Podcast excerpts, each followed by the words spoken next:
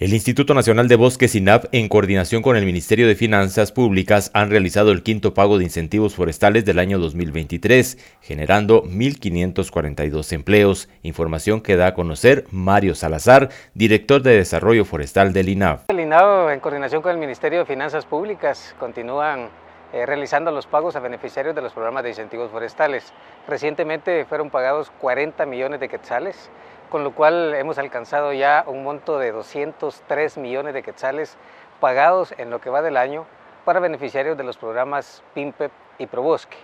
Todo esto por la implementación de más de 13 mil proyectos de reforestación, sistemas agroforestales y manejo sostenible de bosques en todo el país. Con ello, hemos beneficiado a más de 16 mil familias y la implementación de, este de estos proyectos ha generado más de 2 millones de jornadas de trabajo que equivalen aproximadamente a unos 7.600 empleos en el área rural.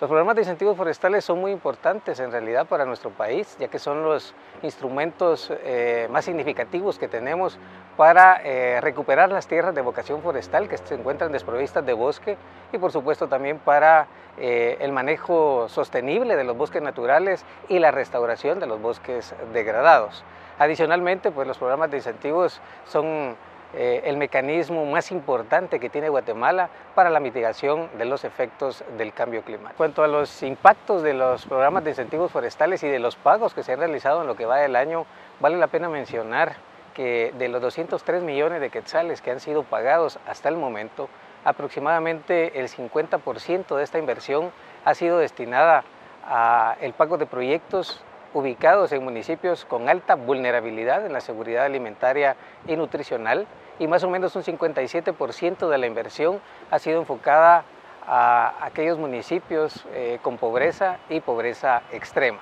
Desde Emisoras Unidas Quetzaltenango informa Wilber Coyoy, primera en noticias, primera en deportes.